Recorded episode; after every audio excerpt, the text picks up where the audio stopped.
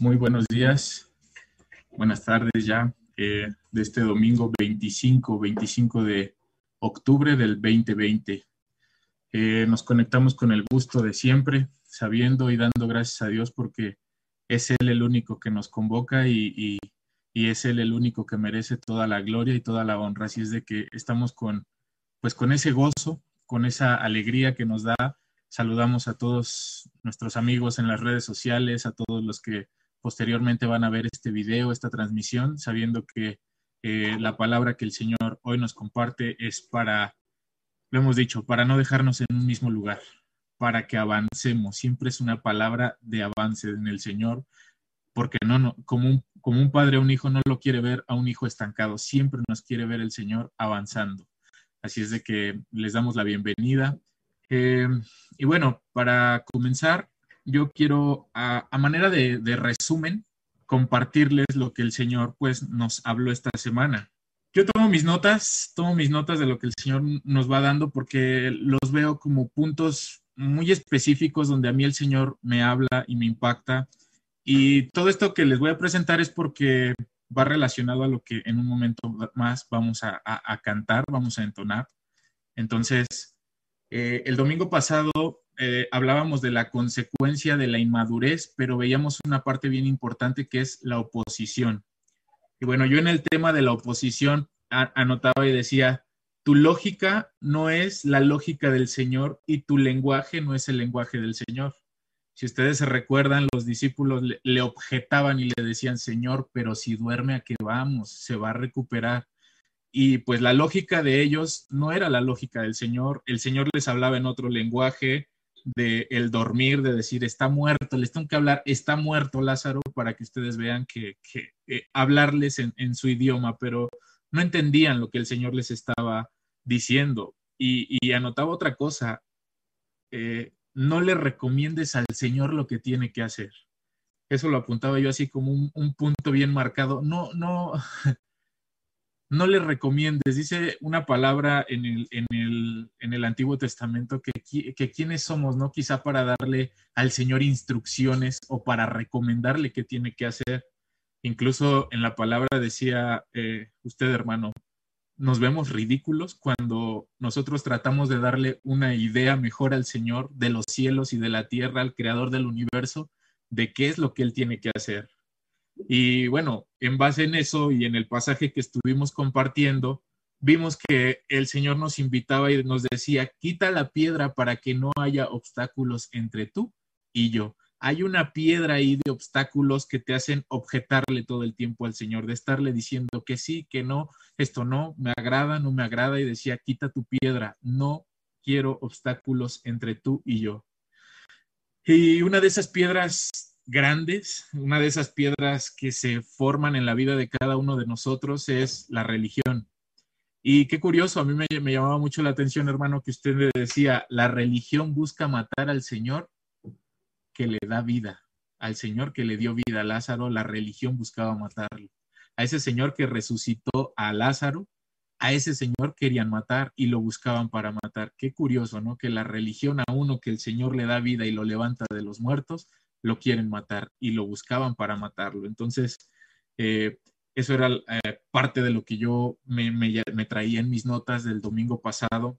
Pero todo esto continuó, seguimos viendo consecuencias de la inmadurez y el día martes nos fuimos bien enfocados o, se fue el tema bien enfocado con los jóvenes, ¿no? A través de una imagen de una chica que reflejaba ahí una, una consecuencia, una, una panza, pero tomaba yo nota y decía, la inmadurez de los padres se transmite a los hijos y estos se marcan con consecuencias fuertes en ellos, ¿no? Eh, la inmadurez que los padres podemos llegar a reflejar en pleitos, en peleas, en lo que sea, es bien marcado en cada uno de nosotros como padres y no nos damos cuenta, pero los hijos son los que están cargando con todo ese peso, los hijos son los que están cargando con todo ese eh, con toda esa inmadurez de los padres y que al final del día, pues lo único que se va a reproducir es otro inmaduro que va a crecer con la misma inmadurez, con, con todo lo que está ahí. Por eso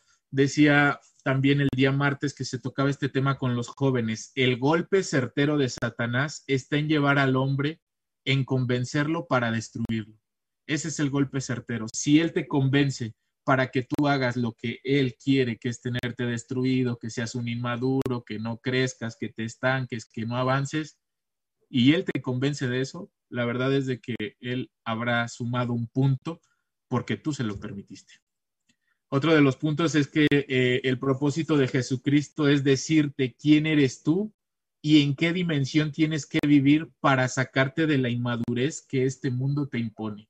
Ese es el propósito de Jesucristo, decirte quién eres tú y la dimensión en la que tienes que vivir. Y yo creo que eh, hoy en día nos cuesta creer que podemos llegar a vivir en una dimensión como la que el Señor nos quiere tener viviendo como sus hijos. Y, es por eso que, decimos, no, me, pones la vara muy alta, me pones el nivel muy alto y creo que no voy a llegar a ese nivel y nos estancamos o nos conformamos a un cierto estilo de vida. Veíamos que la ciencia siempre se va a oponer a la parte espiritual porque todo esto te empiezan a meter tantas cosas. Conversamos ahí también toda la influencia que tiene hoy el mundo a través de los medios tecnológicos, de la tecnología para tener al, al hombre pues tranquilo, ¿no? Metido, enfrascado ahí en sus cosas a través de la tecnología, de las redes sociales y todo eso. Y bueno, yo creo que ese fue un tema bien importante tanto para padres como para hijos. Y bueno, eh, continuamos avanzando esta semana y la verdad que lo que el Señor nos compartía el día jueves, eh, continuando con el mismo tema de la inmadurez, pero ahora viéndola desde, desde pues otra perspectiva que era a través de la vida del profeta Saúl, yo tomaba la primera nota y decía, la inmadurez te lleva a tomar decisiones de acuerdo con la situación de tu entorno en el momento en que tú tomas esas decisiones. Y sí es cierto, todo el tiempo el, entorno en el que vivimos, la circunstancia te, te lleva a tomar decisiones apresuradas, todo es apresurado de respóndeme ya, dime ya, eh, este, si no se te va la oferta, se te va la promoción, se te va esto, y es una presión a tomar decisiones fuertes. Y, tú dices, ¿y en qué momento consulto al Señor? No, en ninguno, decídeme ahorita si sí o no. Entonces, eh, eh, todas ese, todo ese tipo de presiones nosotros lo, lo, lo podíamos ver y, cuando nosotros tomamos ese tipo de decisiones, lo que le estamos diciendo al Señor, mira, decidí bien, no necesito tu ayuda, que fue el tema que, eh, abordamos el día jueves, no necesito tu ayuda. Vimos que eh, el producto de la inmadurez es la insuficiencia, que la, la insuficiencia, la autosuficiencia no contempla el futuro, sino que se basa en el presente que la autosuficiencia solo contempla el presente y no contempla el futuro. Bueno, es lo mismo que yo solo puedo y no necesito de nadie y menos de Dios. Eso es lo peor que le puede pasar al ser humano, creerse autosuficiente y creerse el que todo lo sabe, pero la verdad es de que todo lo que el mundo hoy hace es para decirle, mira, nosotros estamos por encima por todo lo que ellos creen que han creado, diseñado, inventado, investigado, todo eso los hace llegar a pensar. Pero bueno, abordamos en el pasaje de Samuel y en ese pasaje eh, me llamaba mucho la atención, la verdad es de que nunca, eh, van varias veces porque es un libro que a mí en lo personal me gusta mucho leer, me gusta mucho eh, meterme en las historias, en, en, los relatos que ahí hay, pero todo ese pasaje, y lo conversábamos ahorita, se vio afectado en un solo versículo que dice, gobernaba a Israel. Samuel gobernaba a Israel pero sus dos hijos no seguían su ejemplo. La verdad, hermanos, es que eso pegó muy fuerte, la verdad, en mi espíritu, porque yo decía, híjole, donde todo lo, lo, que se hablaba del profeta, todo el ministerio, toda la palabra que él soltaba, pues sí, estaba bien, cumplía bien, pero que tus dos hijos, que los dos que vivían contigo en casa, no, no seguían tu ejemplo.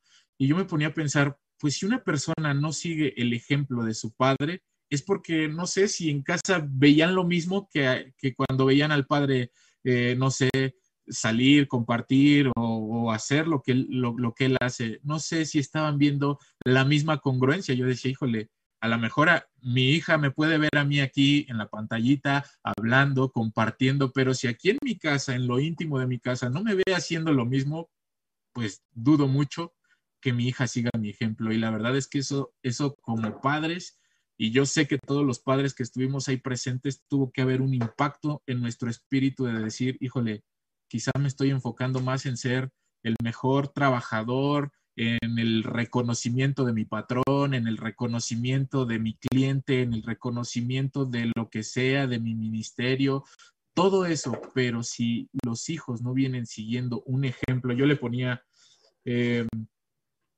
lo más importante es dejar hijos que sigan tu ejemplo, un ejemplo de integridad y de fidelidad al Señor, porque eso no había en los hijos de Samuel. Ni eran íntegros porque decía que, pedían de más, que, para impartir justicia ellos pedían ahí como que la, mordida, el soborno, y mucho menos había fidelidad al Señor. Entonces, eso se tiene que sembrar en casa, en cada uno de los hijos. Eh, usted decía, hermano, ¿cuánto tiempo habrá invertido Samuel en inculcarle eso a sus hijos? Y pues no sabemos no sabemos, ¿verdad? La Biblia no lo dice, solo es un versículo y eso me llamaba mucho la atención que dice, pero estos dos no seguían el ejemplo. Y otra de, otra de las notas que tomaba es, dice, porque cuando el Señor te hace totalmente diferente a los demás, te empeñas en querer ser como las demás naciones.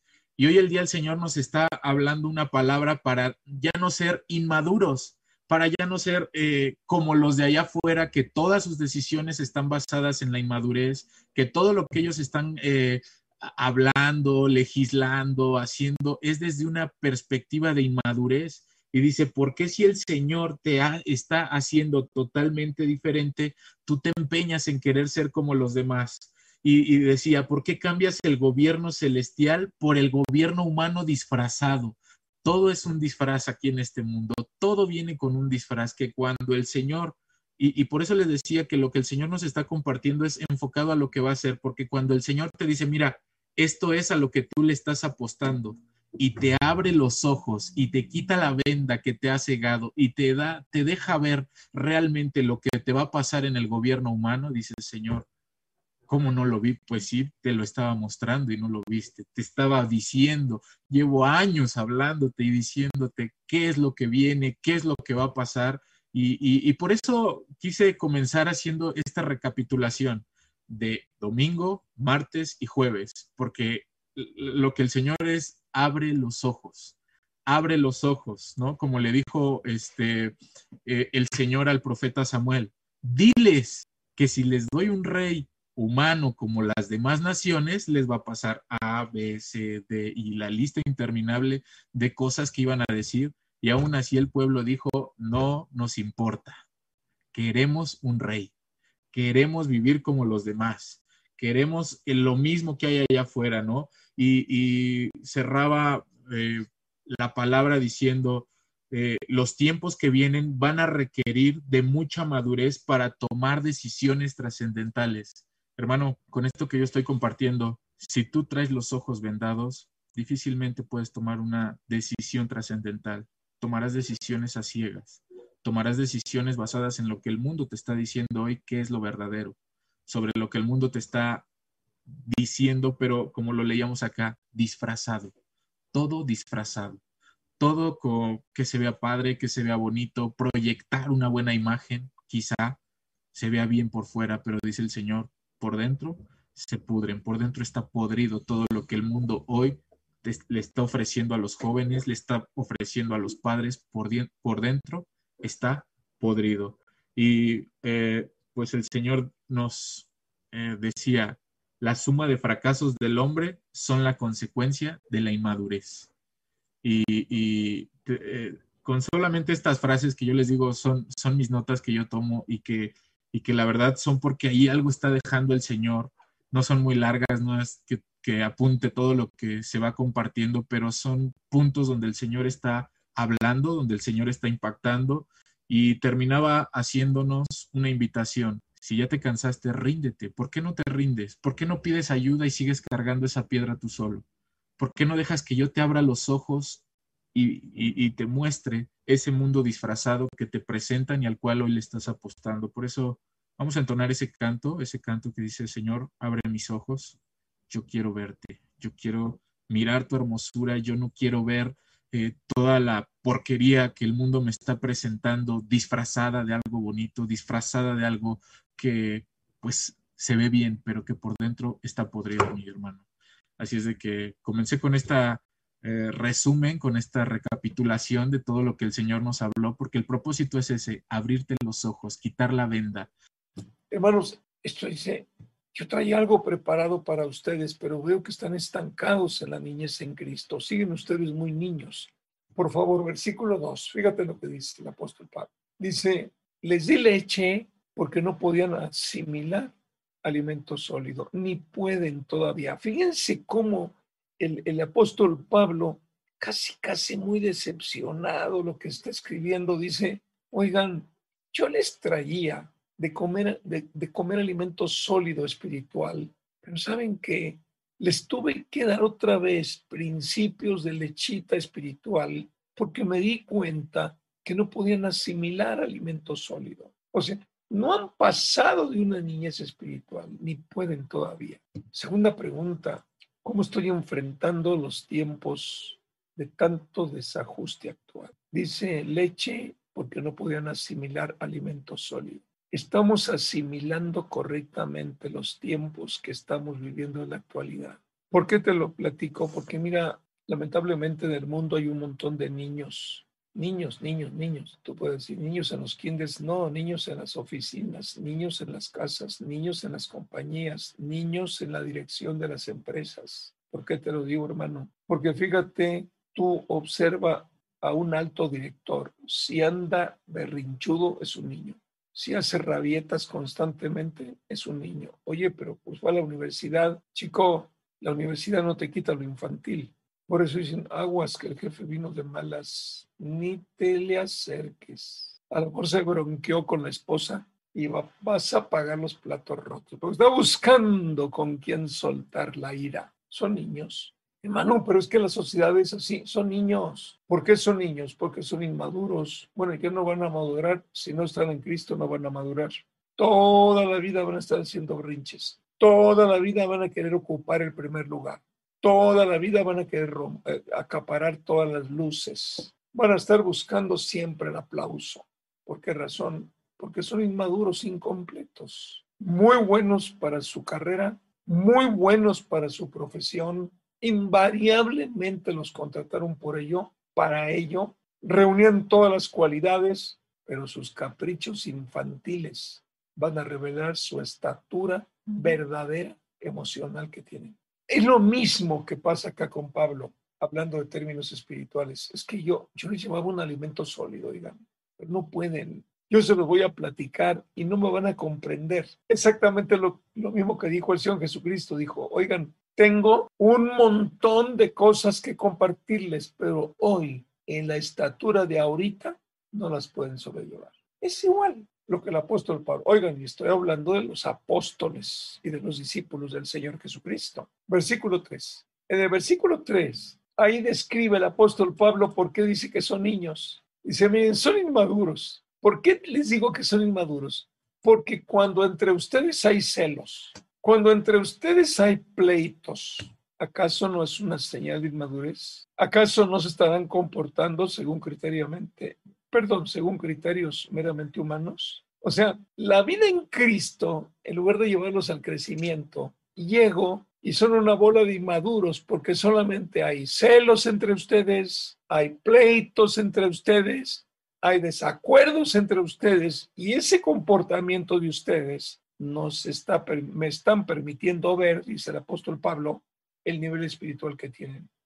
¿Es, un nivel espiritual de niño? ¿Es un nivel espiritual de niña? ¿Cuáles son las características de un, niño inmaduro? ¿Berrinchudo? Todo. No, egoísta, todo. No presta ni un juguetito de los que tienen por ahí. Llegan niños a visitarlo y se vuelve acaparador, no quiere que le toquen nada de lo que es de él. Todo. Chilla por cualquier cosa, el niño si le dice mamá no, empieza llora, llora, llora, llora, llora hasta que le saca el sí. Bueno, si tú eres una mujercita que estás por ahí escuchando esto, yo te voy a decir una cosa. Cuando un galán se te acerca, te propone noviazgo y tú le dices que no, te va a estar llora, llora, llora, llora, llora, llora hasta que te saque el sí. Es un inmaduro. que a base de caprichitos y de golpear y de echarse al suelo a llorar, te va a manipular hasta que te saca el sí.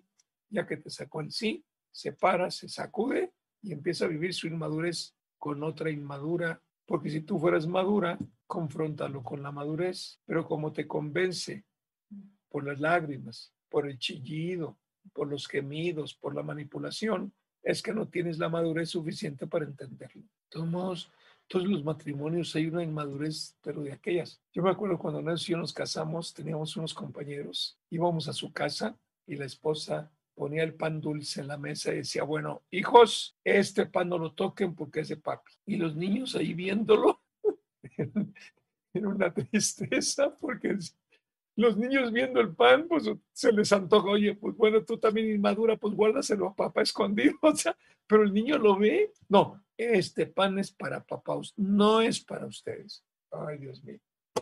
¿No te ha pasado que a veces tu esposa te dice, bueno, te guardé la parte que te gusta del pollo para que tus hijos no se la coman? Bola de inmaduros, digo.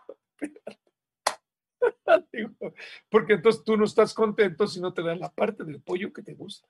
Uy, no tuvimos más que pechuga hoy, perdón si le gusta el muslo, si le gusta la piernita, perdón. No, espérame, oye, ¿hasta dónde llega nuestra inmadurez? Que nuestros hijos tienen que vivir la inmadurez nuestra y de allí, mis hermanos, el desarrollo. Entonces, una señal de inmadurez, celos, pleitos, chismes, contiendas, una señal de madurez refleja exactamente tu tamaño espiritual. La pregunta es, con un tamaño espiritual de niño, ¿tú crees que algún día el Señor te va a confiar un grupo? Si siempre estás buscando un pleito, una contienda, un desacuerdo, provocas a los demás, ¿tú crees que con esa inmadurez vas a poder atender un grupo? No, no puedes. Ese es imposible. Y lo que el Señor quiere es que nosotros estemos maduros, maduros, maduros, maduros. Ya, ya iremos platicando un poquito más de esto, pero una conclusión es que un niño necesita un alimento muy suave, muy suave para poder digerirlo. El adulto ya no se conforma con alimento suave. Mira, te, te voy a platicar una cosa. Tú perteneces a una religión, pero si verdaderamente tienes el anhelo de conocer a Dios o ir a más, automáticamente ya empiezas a buscar donde te puedan dar un mejor alimento. Y esto todos los que vivimos esa experiencia nos dimos cuenta qué difícil es zafarte de la institución en la cual te encadenaron desde niño. Qué difícil es. Aunque estés muriéndote de angustia por conocer a Dios de una manera más íntima y donde estás no te lo pueden dar, ¿cómo te cuesta dar un paso al cambio? ¿Por qué razón? Porque todo cambio duele, todo cambio duele.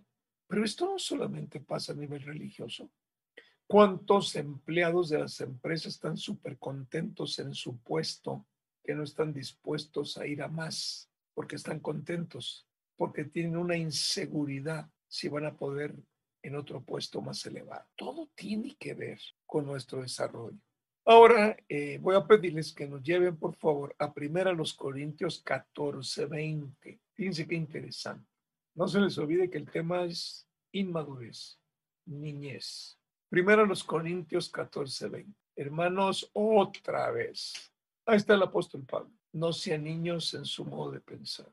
Qué duro. No sean niños en su modo de pensar. Sean niños en cuanto a la malicia, pero adultos en su modo de pensar. Vamos a confrontarlos de nuevo. A ver, tú estás leyendo el versículo 20. Mira, la inmadurez eh, ya no, no importa los años que tengas. La inmadurez la vas a ir manifestando si realmente tú esperas que la situación mundial por la que estamos atravesando todos, derivado del ataque del coronavirus, estás diciendo en el corazón que ya cambien las cosas y estás mirando. Yo, nosotros decimos falsas esperanzas porque el mundo no volverá a ser nunca el mismo. Nunca. ¿Por qué razón? Porque no se va a regresar el mundo a lo que teníamos al 28 de febrero del 2020. Las cosas van cambiando. Mira, simplemente, ¿cómo te sientes cuando vas a un lugar y se te olvida el cubrebocas? Ya te sientes que te hace falta, pero nunca pensaste antes de la crisis, de la pandemia, en un cubrebocas para salir a la calle. Hoy todo el mundo te lo va a pedir. Hoy, entres a donde entres, si no traes cubrebocas, no entras. Entonces, hay un cambio. O sea, ahora en lugar de comprar cigarros, vas a tener que comprar cubrebocas. Ojalá. Es más sano. O si no, le vas a hacer al cubrebocas un hoyo para que entre el cigarro ahí, ¿no? Mira, le haces un hoyo aquí en la boca y un hoyo en la nariz porque por ahí sale el humo. Pero ya no va a ser igual, ya es otro. Para entrar a cualquier lugar, todo el mundo entraba, se te pegaban, no sé, la bola, te el chapoy, no. Hoy están cuidando que guardes la sana distancia. Yo no sé qué es la sana distancia, pero bueno, guarda la sana distancia. Ya, ya no va a ser lo mismo. ¿Por qué razón? Porque van a pasar los meses y el cubrebocas va a seguir usándose, que es una buena medida de higiene yo platicaba con mi esposa, yo seguramente va a haber menos contagiados de gripa porque ahora con el cubrebocas ya el virus ahí no va a estar penetrando. No estoy hablando del coronavirus, estoy hablando de una gripa simple. Pero ahí tenemos lo mismo, el mismo problema. Oigan, entonces, a ver hermano, el apóstol Pablo está diciéndole a los creyentes en Corinto, mis queridos hermanos corintios, ya no sean niños en su modo de pensar. En cuanto a la maldad y a la malicia, ok, compórtense como niños, pero saben que siendo adultos, cambien su manera de pensar, ya no son niños, cambien en su manera de pensar. Vean, ahí está de nuevo, pero ahora vámonos a primera los Corintios capítulo 13. Miren qué interesante, capítulo 13. Voy a leerles todo esto porque vale la pena. Es un poema hermosísimo que el apóstol Pablo dejó escrito allí bajo la guía del Espíritu Santo, que tiene que ver con el amor. Miren, está tratando el tema de las lenguas humanas. Es decir, sabemos que por el Espíritu Santo muchos creyentes en Cristo hablan en otras lenguas. Entonces, el problema de las lenguas ya ahí en la iglesia de Corinto se ve hecho un problema. Los que hablaban en lenguas ya se sentían muy superiores a los que no hablan lenguas. Ya estaban las reuniones, ya estaban no enfocándolas en el rumbo correcto, sino ya las estaban desvirtuando, ya había disgusto, ya había pleito.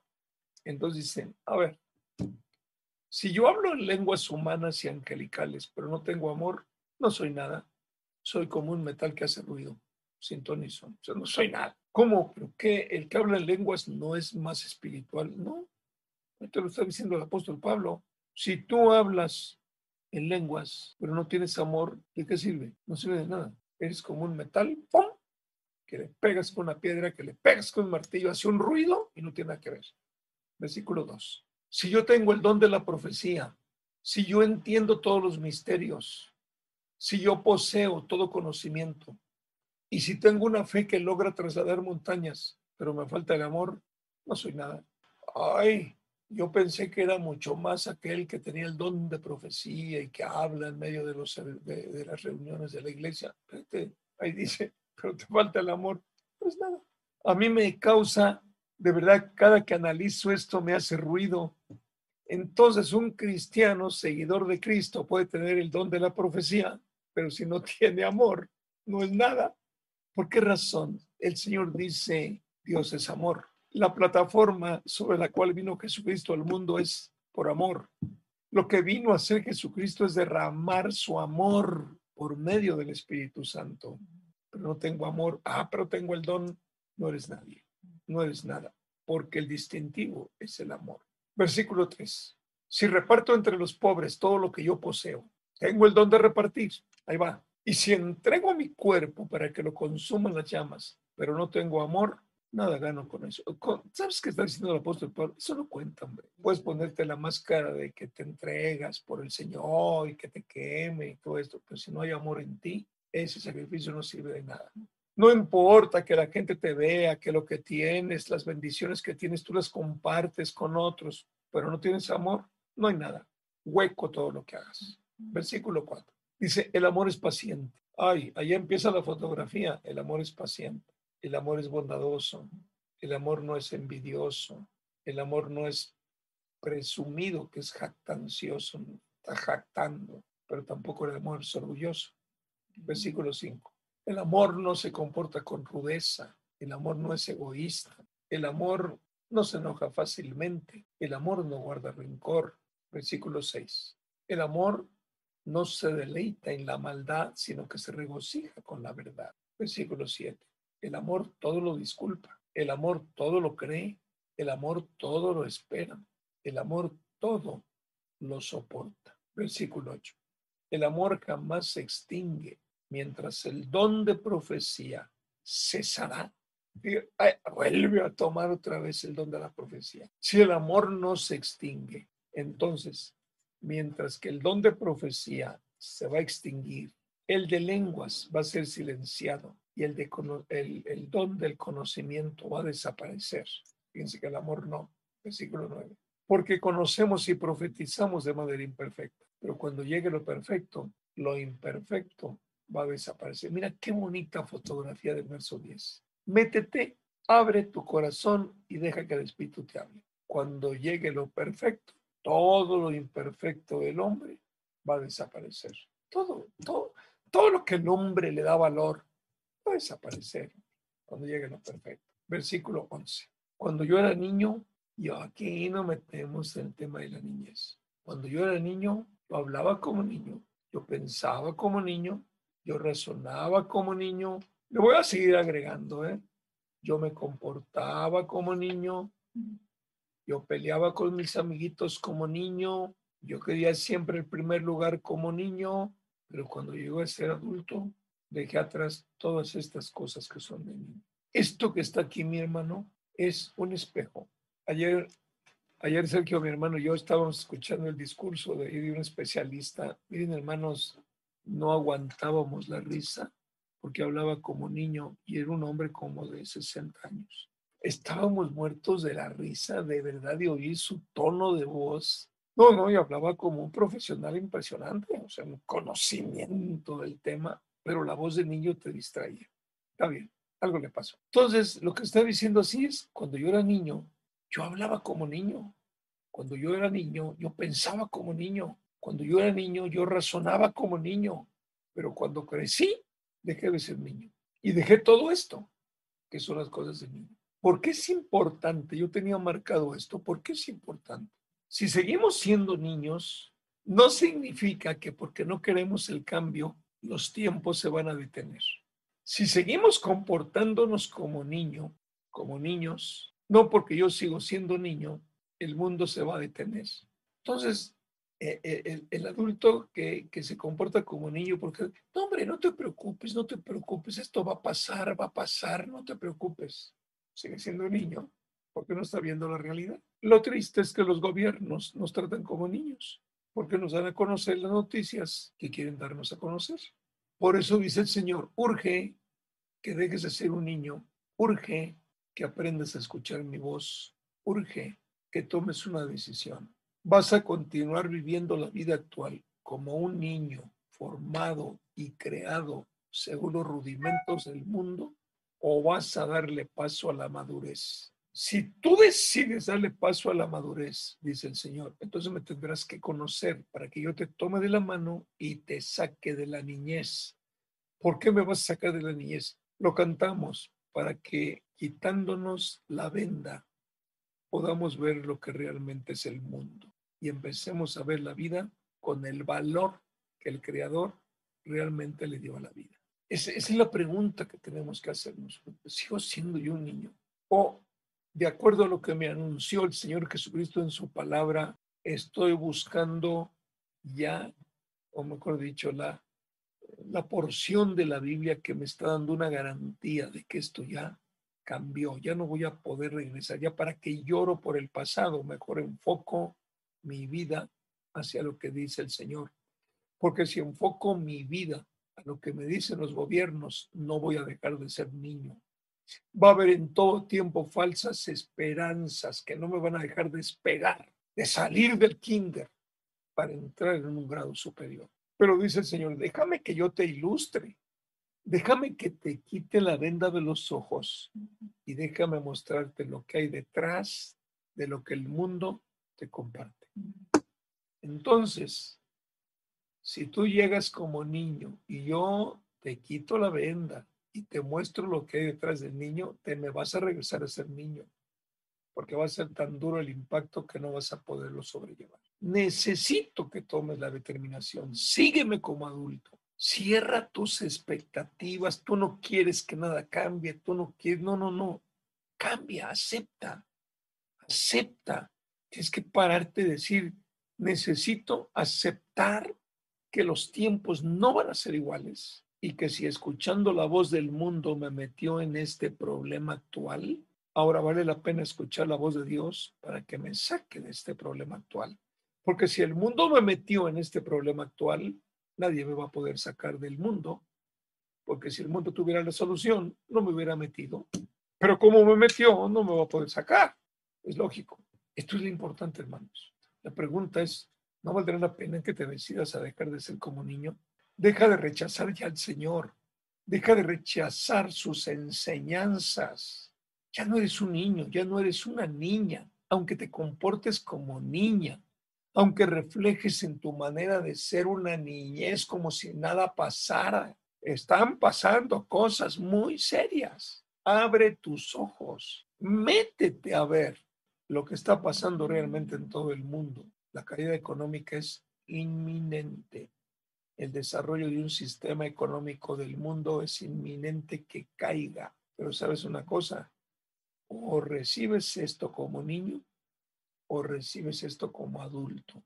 Si tú eres un adulto que quieres cambiar, toma la mano de Jesucristo y que te guíe para que día tras día te quite la venda de los ojos y te lleve a contemplar por dónde está la salida. Él dijo, mira, muy fácil, él dijo, yo soy el camino, yo soy el camino, toma mi camino, déjame que yo te meta por ese camino. Pero también dijo, yo soy la luz, si algo tiene la crisis actual, es oscuridad. Y tú me puedes decir, ¿por qué, pastor? Porque no saben cómo salir de este camino. Les digo algo, mis hermanos, la luz de Cristo está encendida para los que somos hijos de Dios. El mundo no la va a poder ver. Nosotros sí. Es muy importante. Urge. Deja la niñez, deja, deja de estarte defendiendo. No, esto va a regresar, no te preocupes. No, no, no, no, no.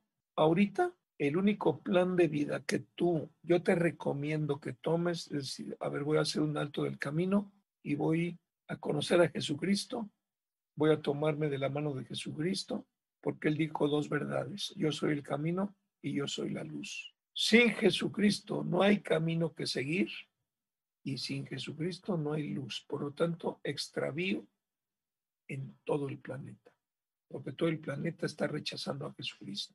Y como decían allá en mi tierra, el santo de tu devoción te va a fallar. Es muy importante. Quiero terminar con lo mismo que el apóstol Pablo trata en primera carta a los Corintios capítulo 2. Fíjense en esto. En cambio, hablamos con sabiduría entre los que han alcanzado madurez. Ay, ay, ay, espérame, espérame, espérame. Oye, pastor, le está escribiendo a los a la iglesia de Corinto. Sí, sí, sí, es la misma carta. Es la primera carta que el apóstol Pablo le escribió a los corintios y se encontró realmente pues, con el pleito entre ellos. Entonces dice, a ver, hablamos con sabiduría entre los que han alcanzado madurez. Déjame explicarte, mira, si tú te vas al griego y tú buscas la palabra sabiduría, te vas a encontrar la definición, conocimiento profundo. Sabiduría es igual a conocimiento profundo. Entonces, vamos, se lo voy a volver a leer despacio. En cambio, hablamos con conocimiento profundo entre los que han alcanzado madurez para recibirlo. Pero ¿qué dice? Pero no con la sabiduría de este mundo. O sea, si sabiduría es conocimiento profundo y el apóstol Pablo nos quiere hablar del reino de los cielos con la sabiduría para darnos a conocer el conocimiento profundo del reino, pero luego dice, pero no con la sabiduría de este mundo, o sea, con el conocimiento profundo que este mundo asegura que es, pero tampoco les voy a hablar con la sabiduría de los gobernantes de este mundo. Te tengo una sorpresa, renglón y medio últimos, los cuales terminarán en qué? Nada. Ahí está.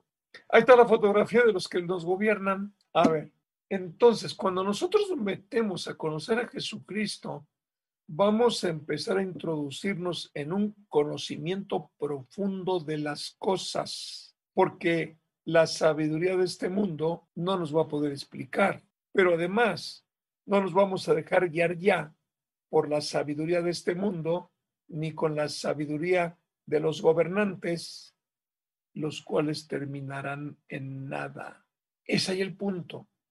El mundo inmaduro espera que sus gobernantes los saquen de sus problemas. El mundo maduro, los que estamos en Cristo, sabemos que con el conocimiento profundo de la palabra del Señor, maduros en Cristo, saldremos en todo tiempo.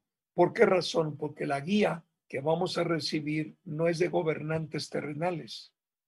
La guía que vamos a recibir es de gobernantes celestiales, aquel que tiene la autoridad en los cielos y en la tierra. Es una sabiduría sobrenatural, no es una sabiduría humana, es la sabiduría misma del creador de los cielos y de la tierra. Entonces, ¿por qué no tomamos una determinación? Si el mismo apóstol Pablo hace dos mil años está enfrentando a los hermanos de la iglesia, a ver, aquí hay de dos, aquí hay los inmaduros y aquí hay los maduros.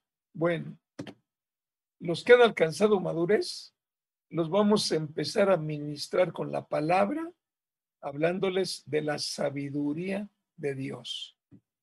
Los que siguen siendo niños en Cristo, pues no podemos, o sea, porque no la van a poder pescar, no la van a poder comprender, no van a poder entender las cosas que son de Dios con el tamaño espiritual que tienen, les va a quedar muy grande, no van a poder meterse a profundidad en el conocimiento. Hermano, llevamos la de perder.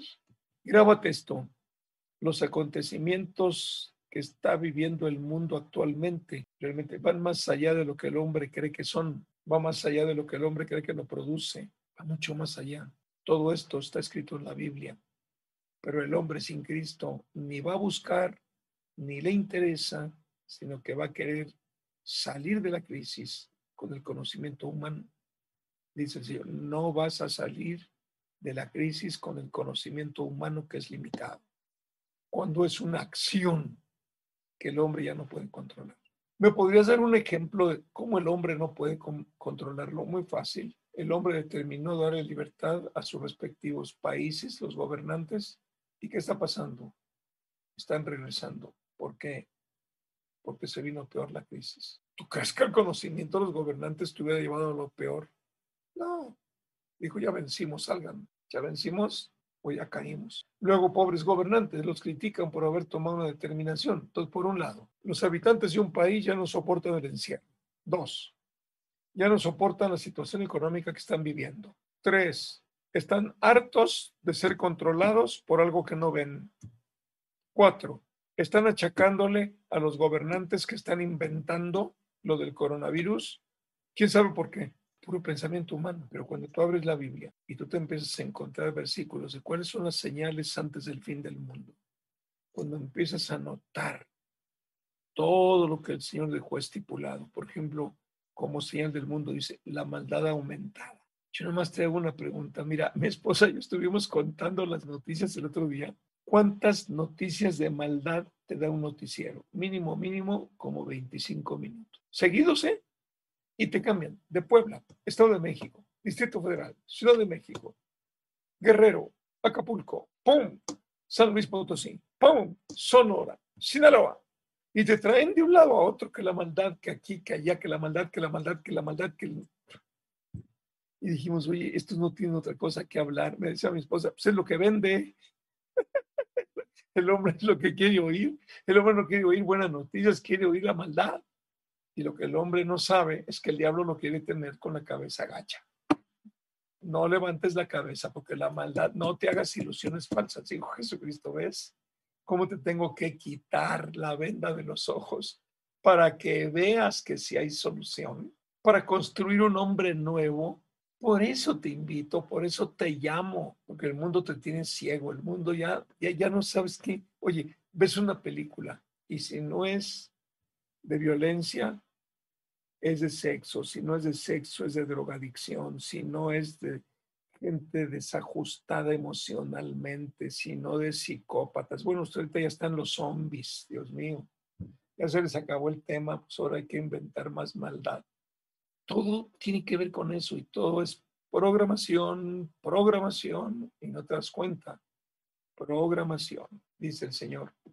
Déjame que te proyecte yo algunas cuantas películas sobre la bondad, de la misericordia que el Señor ha tenido de este mundo y espera por los suyos. Pero un día se va a cerrar la puerta. Toma en cuenta esto. Entremos a la madurez. Ya, entremos en la madurez. No te quedes en el kinder. Súbete. Si tienes hijos pequeños, qué bueno que tomes la determinación de meterte ya en la madurez de Cristo. ¿Por qué? Porque así vas a poder guiar a tus hijos, enseñar a tus hijos les enseñas puras materias ideadas por los hombres, pero la más importante, la formativa para toda la vida, solo la palabra del Señor. Así que mi invitación es, deshazte de tu niñez, sacúdete de la niñez, deja de estar pensando como niño, deja de estar actuando como niño y da un brinco a la madurez. La niñez te va a acabar destruyendo. Si sigues como niño, Estás esperando que las cosas regresen, no van a regresar. Estás esperando que los gobernantes te resuelvan la vida, no te la van a resolver. Solo Jesucristo te puede quitar la venda de los ojos para que veas origen, para que veas causa y efecto. Así que adelante mis hermanos. Pues la verdad es de que esto que usted nos está compartiendo, yo lo podía ver precisamente hoy en la mañana en un pasaje eh, es, muy, es muy corto ese pasaje ahí en, Lucas 24, porque dice que las mujeres esperaron el domingo en la mañana para ir y llevar especies aromáticas al Señor. Y dice que llegaron y que se encontraron que la tumba estaba vacía, pero ellos eh, lo que buscaban es ir y encontrar al Señor pues tendido en la tumba y hacer todo lo que ellas tenían que hacer, pero el Señor ya no estaba ahí. El Señor ya había resucitado y se los había anunciado, porque dice que ellas no entendían todo lo que estaba pasando, así como muchos que hoy dicen estar en Cristo, pero que hoy no entienden todo lo que está pasando, cómo se están moviendo las cosas, pero el Señor ya no está ahí y muchos están esperando regresar a ese templo donde por última vez escucharon al Señor, pero el Señor ya no está ahí tampoco. Entonces yo decía, el hombre quiere volver a lo mismo, el hombre se aferra a lo mismo, pero el Señor ya no está ahí. Y usted decía que el crecimiento no se iba a detener porque tú no crezcas, el Señor va a seguir avanzando. El Señor se salió de los, de los templos, de las cuatro paredes para decir, yo avanzo, el crecimiento es, eh, decía usted ahorita, el crecimiento duele, el cambio duele. Yo lo puedo experimentar, Avi es muy sensible a eso.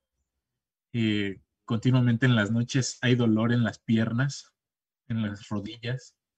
Y pues obviamente es, ese crecimiento que uno no puede ver, pero que son dolores que ahí están y que el, ir creciendo como niños pues les duele, les causa dolor y hasta que bueno, ya uno toma un tiempo, les da su, su, masaje en las rodillas y otra vez vuelven a dormir, pero te dice, está, estoy creciendo. Y yo creo que cada uno de nosotros también tenemos que crecer tenemos que crecer en el Señor, tenemos que levantarnos y resplandecer, porque ese es el punto que la luz del Señor es la única que puede resplandecer en nuestras vidas y en nuestros corazones. Y pues en eso va enfocado el canto para cerrar esta palabra. Qué, interesante ilustración, ¿eh? Lo de la tumba del Señor. Sí. Esperaban encontrar el cuerpo muerto. Ajá. No había nadie. Imagínate el shock, la locura. De tal manera que le preguntaron, oye, era el mismo señor y le preguntaron, oye, ¿dónde has puesto el cuerpo? Así es. Creyeron que era el que cuidaba el huerto, ¿no? Así es. Y oye, oye, tú, tú viste aquí quién se lo voló, Ajá. ¿dónde está, no? Pero fíjate la inmadurez de los religiosos. Le dijeron a Pilatos, oye, ¿por qué no mandas unos soldados a cuidar la tumba? Porque dijo este farsante que iba a resucitar. Y si se roban los discípulos el cuerpo, el daño va a ser mayúsculo. Así es. Están en madurez, tratando de negar la verdad de Dios. Ese es el punto clave. Tratar de negar la verdad establecida por Dios.